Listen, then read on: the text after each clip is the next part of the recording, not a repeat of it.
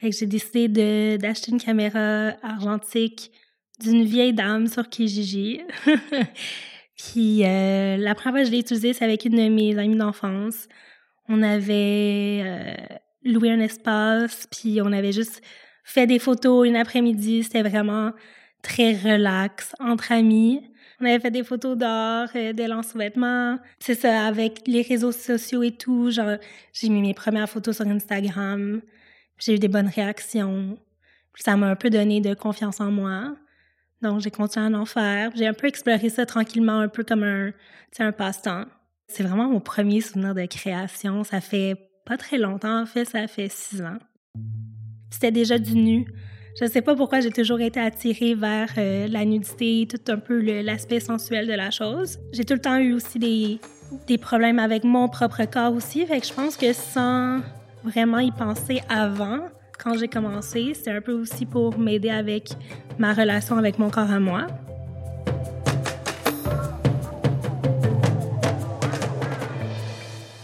Sous la fibre donne la parole aux artistes visuels. Des créatrices et créateurs nous offrent un moment d'intimité afin d'apercevoir ce qui se cache sous leur fibre artistique. Pourquoi créent-ils Et quel est leur regard sur le monde? Je suis Claire-Marine Béat et la parole est à Cassandra Cachero dans cet épisode. La photographe nous parle du besoin essentiel de diversité, de la redéfinition urgente du concept de beauté et de nudité, à la fois poétique et réparatrice. Je pense que j'ai toujours été attirée envers la nudité juste parce que, premièrement, moi, je photographiais les, gens dans mon entourage et euh, les gens dans mon entourage ressemblent pas à tout ce qu'on voit dans les médias habituellement. Puis j'aimais vraiment un peu euh, mettre ça à la vue de tout le monde, montrer aux gens que tout le monde est beau dans leur propre corps. On n'a on pas besoin d'être euh, maigre, grande, avoir euh, les seins parfaits, les, les, fesses parfaites pour être belle ou beau.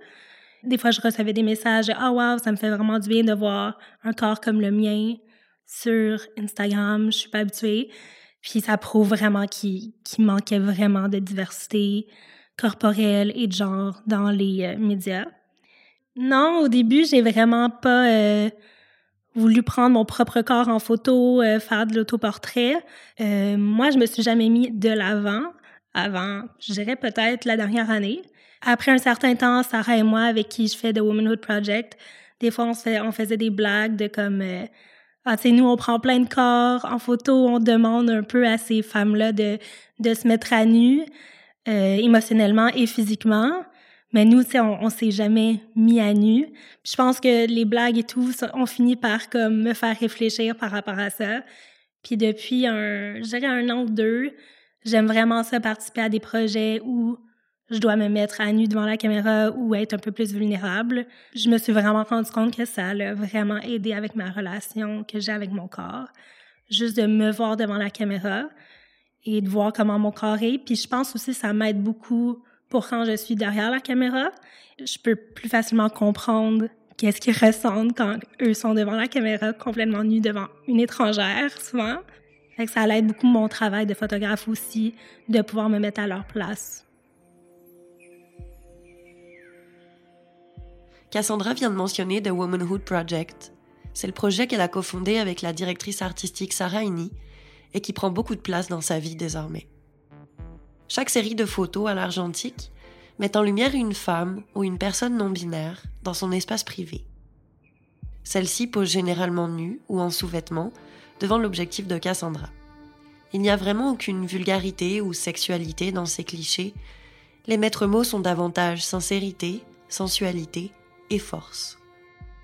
Un texte qui est publié sur le site web de l'initiative vient ensuite compléter et raconter une bribe d'histoire de la modèle qui s'expose. Pour les volontaires, c'est souvent une manière de se réapproprier leur corps et de témoigner de leur réalité ou d'injustices vécues.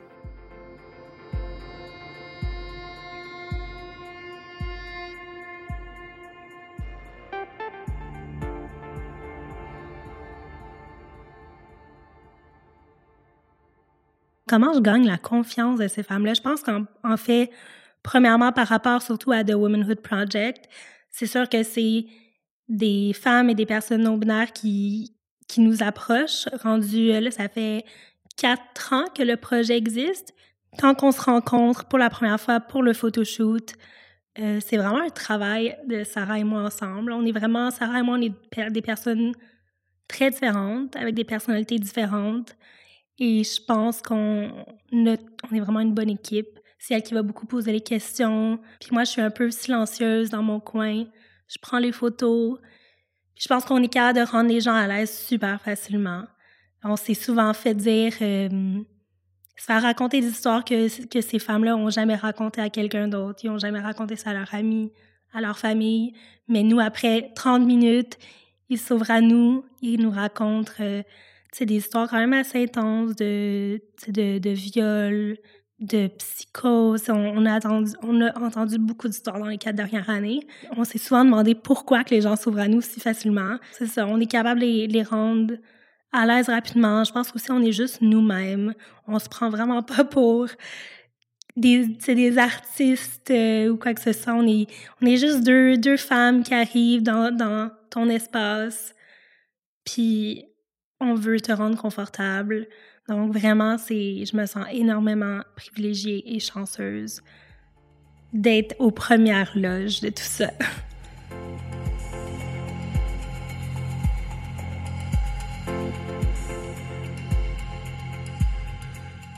Malheureusement, la nudité de nos jours est encore très reliée à tout ce qui est sexuel. Même si souvent on me dit, ah, tes photos, euh, même si c'est du nu, c'est vraiment pas sexuel. C'est vraiment plus doux, je pense. C'est ce qu'on m'a souvent dit, c'est doux, c'est euh, respectueux aussi. Avec The Womanhood Project, on voulait que ce soit vraiment plus que simplement des photos. Parce que souvent, ces femmes-là, en arrière de toutes les photos, ont beaucoup, beaucoup de choses à dire. Euh, même comme la, première année qu'on a fait le projet, c'est sûr, le projet a beaucoup évolué en quatre ans, mais la première année, on voulait que ça soit par rapport à des tabous en particulier. Donc, euh, par exemple, on, rencontrait une femme et elle, son tabou qu'elle allait parler dans son texte était les menstruations. Puis, on s'est rendu compte après un an que les, les, participants avaient beaucoup plus de choses à dire que simplement parler de un tabou en, particulier. Il y avait des histoires très, très variées, euh, super différentes. Donc maintenant, on est vraiment plus ouverte. On veut juste que tu racontes ton histoire, que ça soit un petit texte, un poème, un récit de quatre pages. on leur laisse vraiment euh, la porte ouverte pour qu'elles veulent parler de quoi que ce soit. Je trouve qu'on peut voir la force de ces personnes-là dans les photos, mais on la, la comprend pas entièrement. Et en ayant un texte, ça te fait voir les photos d'une façon complètement différente vraiment complètement différente. Et tu comprends beaucoup plus qu'est-ce que tu regardes aussi. Euh, c'est vraiment différent de juste voir des, des personnes nues en photo, puis, mais de aussi savoir leur histoire, savoir euh, comment ils se sentent, savoir un peu leur passé. Tu peux penser 15 choses différentes en voyant une photo. Si, tu regardes, par exemple, les photos euh, d'Alice, elle a beaucoup de cicatrices parce qu'elle s'est fait beaucoup de, de mal dans le passé, beaucoup d'automutilation les, gens peuvent penser mille et une choses différentes quand regardant ces photos-là, mais en pouvant lire ses mots, lire ce qu'elle pense, lire euh, son histoire, ça change complètement la vision que tu as de ces photos-là.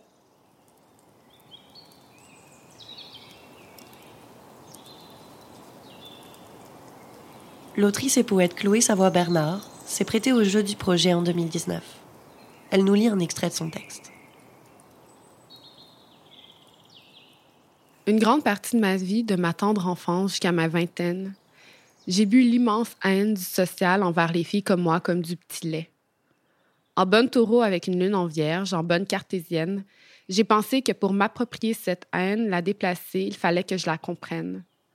Alors j'écris des livres où la haine de soi était une cible à interroger. Cette haine, je l'ai aussi étiolée à l'université, Bien sûr, il y a d'autres lieux à investir, à rêver que l'université, mais je continue quand même d'y croire. À l'université pour celles qui rushent, pour les suicidaires, les endettés, les racisés, les filles d'alcooliques, les filles aux dents croches. L'université pour celles dont les corps sont si peu vus comme capables d'excellence. L'université pour les filles comme moi. Comment y être sans qu'on ne capitalise sur notre marginalisation afin de se créer un capital symbolique de la diversité? Comment y parler en notre propre nom sans qu'on nous victimise, qu'on nous couve? Comment être nous sans qu'on nous accuse d'être too much avec nos histoires de marde? Je sais pas, mais fallait que je me prouve que j'étais capable de le faire, habiter mon corps et que l'image qu'il me renvoie ne soit pas celui du drame constant. Dans une table ronde récemment, l'artiste visuel Stanley Février a dit quelque chose comme Qui a un corps noir doit toujours faire mieux avant de devenir réel. Suis-je enfin devenu réel? Je sais pas. Je me bats encore contre moi, contre mes propres injonctions à me trouver laide, conne, frivole, indigne. Être overachiever est une façon comme une autre de gérer ses pulsions suicidaires. J'accumule ainsi les diplômes, les articles, les livres, les colloques. J'ai un CV qui fait une dizaine de pages. J'ai été patiente en psychiatrie, j'ai dépensé plus de l'équivalent d'une hypothèque pour des soins en santé mentale. J'ai jadis été déscolarisée pendant un an parce que je me claquais une crise de panique dès que je sortais de chez moi. Un ancien amoureux m'a déjà dit en regardant des photos de shooting Tu es toujours belle, mais c'est difficile pour une belle fille d'avoir l'air intelligente. Josie Yvon a dit que les femmes étaient violées dans leur tête quand ce n'était pas dans leur corps.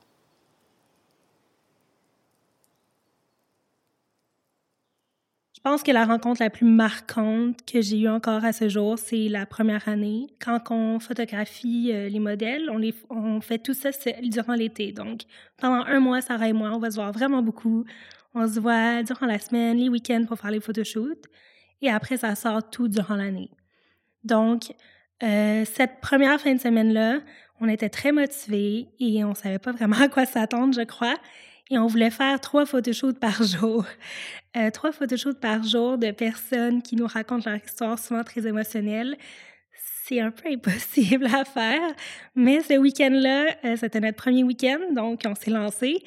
Euh, dans la même journée, on a eu une rencontre avec Ariane qui nous a un peu parlé de sa psychose, son avortement, euh, le même week-end, on a rencontré Anne qui nous a parlé de son cancer, mais la, rencontre avec Anne en particulier m'a vraiment beaucoup marqué. Sarah et moi, on, s'en parle encore.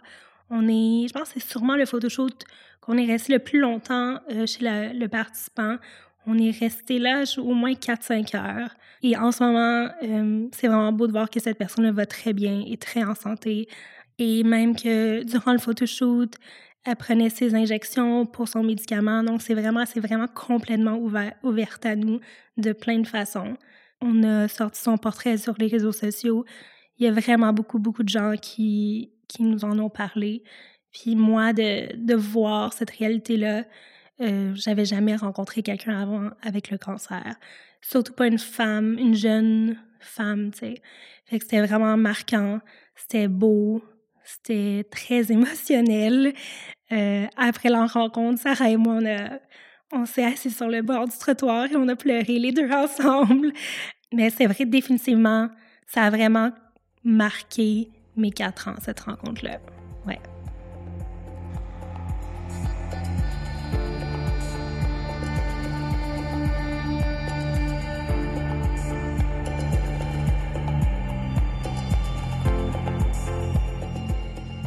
Au départ, le projet devait durer une année seulement. Elle ne s'attendait vraiment pas à recevoir autant d'attention des médias, de retours positifs et, elle ose le mot, d'avoir autant de succès. Mais en fait, comment tout ça, ça a commencé? Sarah a un magazine qui s'appelle iMag et dans le temps, il faisait à chaque année des euh, rencontres et des expos de photographes qui font de la photo argentique à Montréal. Et mon amie Jessica, qui faisait partie d'IMAC dans le temps, m'a dit on cherche des artistes pour une expo. Là, moi, j'étais comme je, fais juste la photo depuis comme un an, je veux pas, je suis pas prête à exposer. comme non, c'est plein d'artistes émergents montréalais, inquiète-toi pas, tu vas être à ta place. Et Sarah après m'a dit qu'elle me connaissait déjà par rapport aux réseaux sociaux et tout. Et durant l'exposition, on était les deux un peu euh, en boisson et très euh, c'est quand même un peu quétaine. Je suis sortie de la salle de bain, elle allait rentrer dans la salle de bain, donc on s'est croisés. Elle m'a dit à quel point qu'elle aimait ce que je faisais. Moi, je lui ai dit à quel point j'aimais son magazine. Et là, elle m'a dit euh, Ah, j'ai une idée pour un projet juste qui, qui parlerait des tabous féminins. Elle dit euh, J'ai demandé, j'en ai parlé à quelques photographes, mais j'ai jamais vraiment. Comme, je, je trouvais pas que ça, ça fonctionnait avec eux, j'aime pas vraiment leur vibe. Était comme, est-ce que tu aimerais qu'on en parle? Déjà là, tout le reste de la soirée, je me souviens, j'y ai pensé. Puis le lendemain matin, je me suis réveillée, puis je lui ai écrit sur Messenger OK, c'est quand qu'on se rencontre, je veux absolument qu'on fasse ce projet. Puis elle était très surprise. Puis on s'est, on est allé boire un café une semaine après. C'est là que le projet a commencé. Donc c'était comme la deuxième fois que je la rencontrais, puis on a commencé un projet ensemble.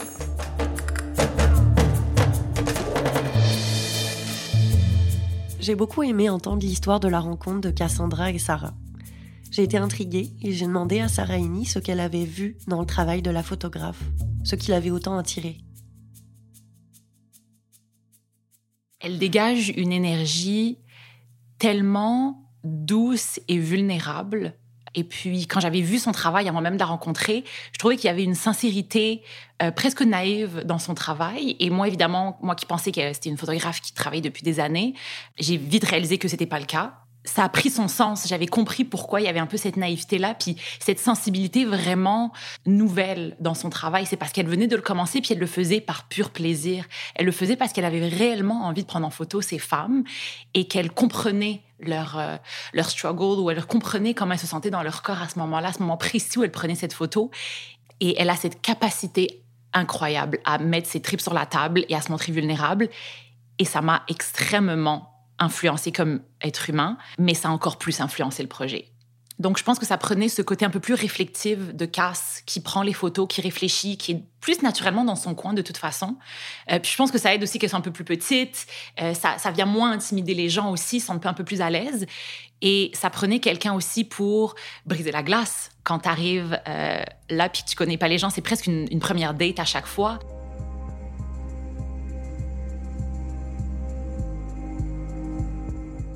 Cass, quand elle photographie, quand elle est dans le feu de l'action, tu la vois réfléchir à chacune des poses qu'elle va prendre. Et c'est vraiment, vraiment beau à voir quand tu la vois sortir de sa bulle, parce qu'elle, souvent, elle parle pas beaucoup, parce qu'évidemment, elle se, elle se concentre. Mais il y a des moments où elle sort de sa bulle pour faire un compliment au sujet. Et tu le sais que c'est tellement sincère et tellement vrai, parce que tu la vois complètement déconcentrée par ça, puis par la beauté je trouve que c'est ça aussi qui ça fait d'elle une artiste complète, c'est que tu sais exactement à quoi t'attendre d'elle. Tu le vois quand il y a quelque chose qui fonctionne pas, tu le vois quand il y a quelque chose de vraiment génial. Et je pense que c'est ça qui est vraiment beau à voir quand on, quand on la voit travailler. Ouais. Puis j'ai eu la chance de voir l'évolution non seulement esthétique, mais aussi une évolution personnelle dans son travail. En ce moment, aujourd'hui, c'est une artiste en pleine évolution et qui est en train de s'épanouir et c'est magnifique de voir ça et on infuse un peu de tous ces questionnements puis cette évolution qu'on a en nous dans le projet. Et je pense que les participants peuvent le ressentir aussi quand on va à leur rencontre.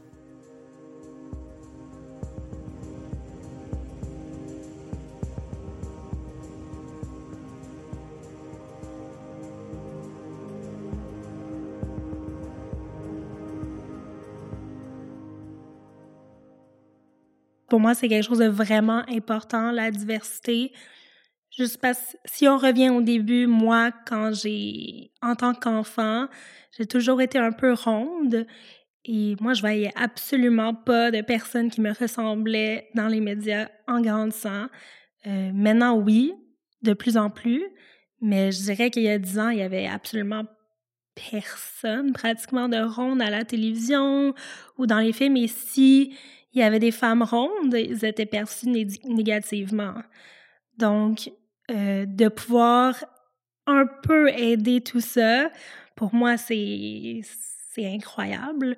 Aussi, plus que je rencontre de gens avec le projet, plus que la diversité pour moi est importante parce que j'entends les histoires de ces personnes-là. C'est moi, je suis quelqu'un quand même assez privilégié. Je suis, oui, je suis ronde, mais je veux dire que c'est pas quelque chose qui m'empêche de, de, de, de, vivre dans ce monde-ci. Euh, pas du tout, en fait. Puis je me, je, je rencontre des gens euh, racisés, des gens avec des, des, des handicaps, puis je me rends compte que ces personnes-là ont vraiment besoin d'être entendues. Donc, moi, de pouvoir leur donner une plateforme pour être entendues, c'est super important. Et je pense que le plus qu'on on met la diversité de l'avant dans le projet, le plus qu'il va en avoir dans les prochaines éditions aussi. C'est ça, on veut pas forcer la chose, on veut pas que ça soit non plus... Je trouve qu'il y, a beaucoup des fois de, de projets un peu qui, qui utilisent la diversité de nos jours. On dirait que la diversité, des fois, c'est rendu quelque chose un peu à la mode, et on veut vraiment s'éloigner de ça. On veut pas que les gens sentent qu'il y a des euh, tokens dans notre projet. On veut des, des, des personnes trans, des personnes non binaires, des personnes de vraiment toutes les réalités possibles. Parce qu'au bout de la ligne, vraiment, il y a tout le temps au moins une personne qui va se reconnaître dans cette histoire-là.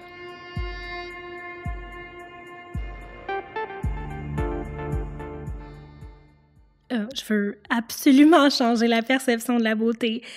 Heureusement et malheureusement, en ce moment, tout est un peu avec euh, les réseaux sociaux, Instagram et tout, mais je veux que les gens puissent aller sur leur Instagram, et voir des personnes de tout genre et de dire comme ah oh, wow ça c'est beau ah dans le fond c'est vrai que c'est beau des bourrelets. Ah ben moi aussi j'ai des bourrelets fait que c'est peut-être beau. C'est tu sais je veux vraiment que les gens reconnaissent que la beauté c'est pas juste qu'est-ce que tu vois à la télévision ou dans des magazines. Je suis quelqu'un de timide oui mais je dirais euh, beaucoup moins timide qu'avant. Euh, des fois je, je, pense à tout ça puis je me dis euh, il y a il y a huit ans, j'aurais jamais été capable de faire ça. J'aurais pas pu rencontrer des gens, les prendre en photo. Donc, c'est sûr que le projet m'a vraiment appris à l'être beaucoup moins, juste parce que j'ai rencontré tellement de gens dans les dernières années qu'on finit par s'habituer un peu. Ma photographie m'a beaucoup appris, je crois, à ne pas juger les gens à la première euh, impression. J'essaie vraiment de pas juger les gens avant d'entendre leur histoire maintenant.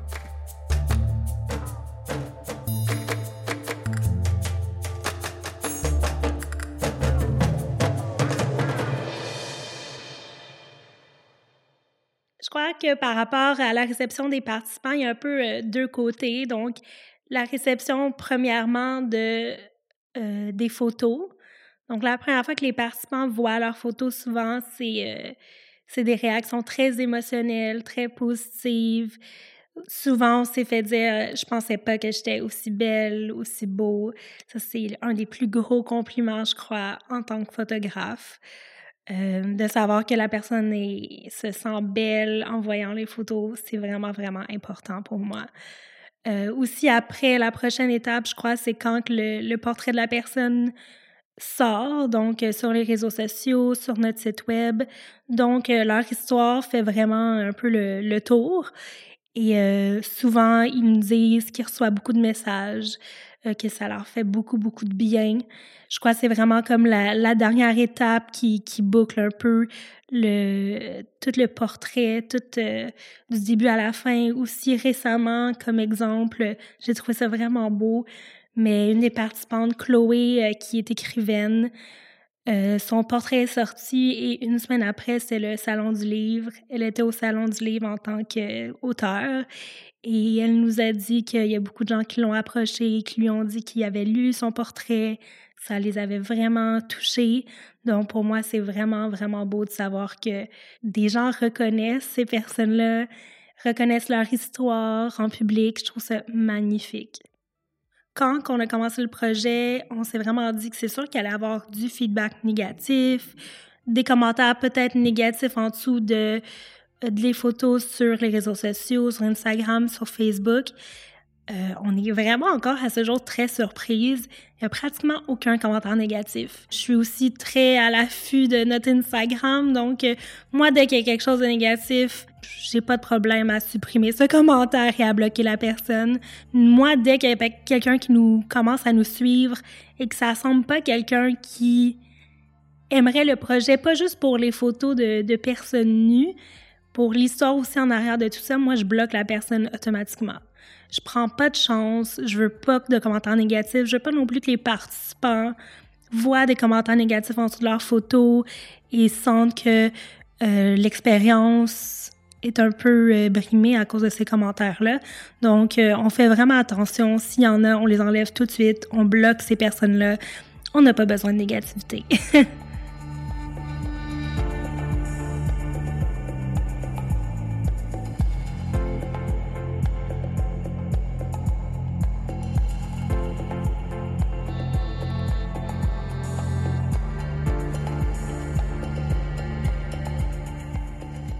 Cassandra et sa partenaire parviennent à concevoir un véritable espace artistique sécuritaire pour les courageuses qui bravent les stéréotypes, histoire de nous partager un bout de chair, un morceau de réalité.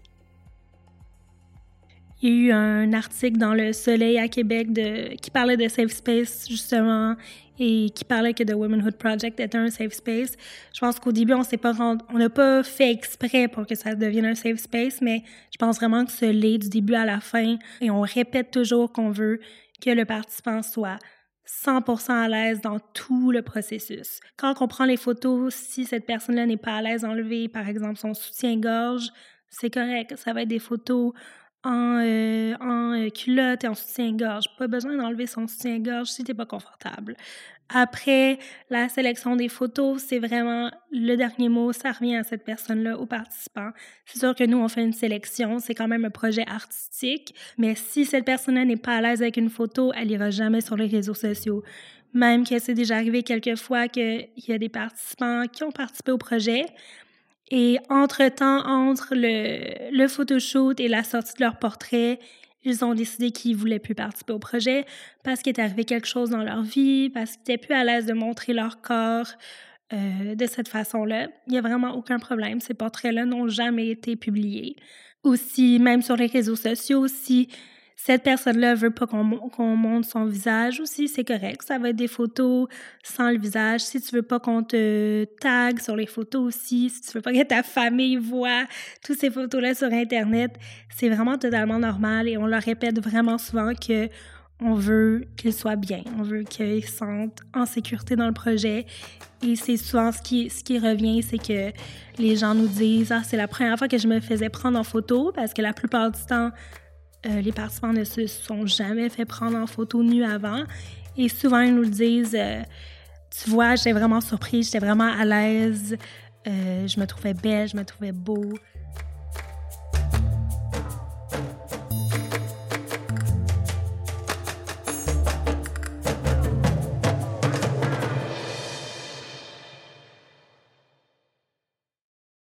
En dehors du projet, j'aimerais vraiment explorer autre chose, mais j'aime quand même beaucoup faire euh, du nu.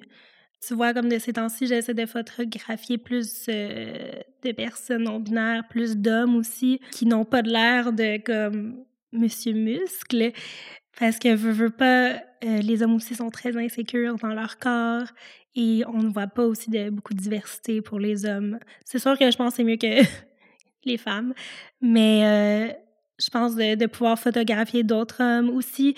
J'aime récemment, j'ai photographié un mariage et je me suis vraiment surpris à aimer ça. Donc cet été qui s'en vient, je photographie un autre mariage. Mais je trouve ça vraiment cool l'aspect argentique avec les mariages. C'est vraiment pas quelque chose que qui qu'on voit souvent.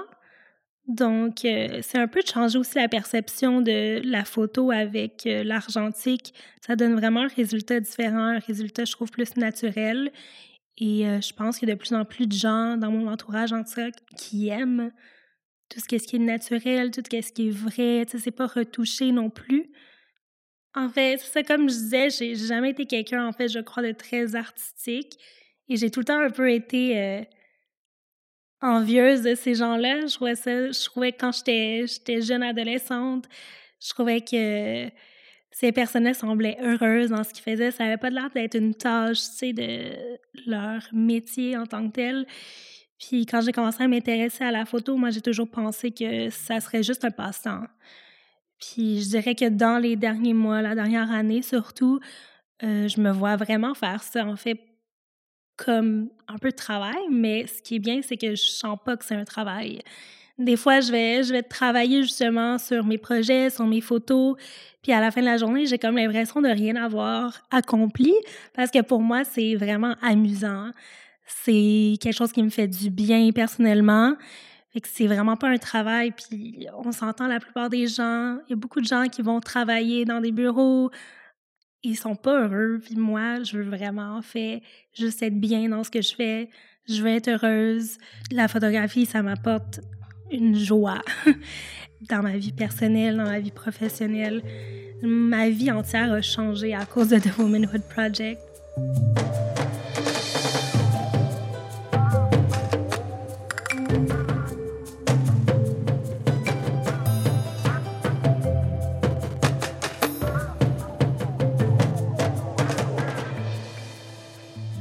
Vous venez d'écouter Sous la fibre ce podcast a été imaginé et réalisé par Claire-Marine Béat. La musique thème est une création originale de Juliette Béat. Les deux morceaux entendus sont de l'artiste Kuzo et proviennent de la plateforme Fugue. Un immense merci à Cassandra Cachero, Chloé Savoie-Bernard et Sarah Ini pour leur confiance et leurs mots doux, ainsi qu'à Christophe Joannides pour le soutien émotionnel au quotidien. Si vous avez aimé cet épisode, n'hésitez pas à le partager et à vous abonner sur les réseaux sociaux. À très vite!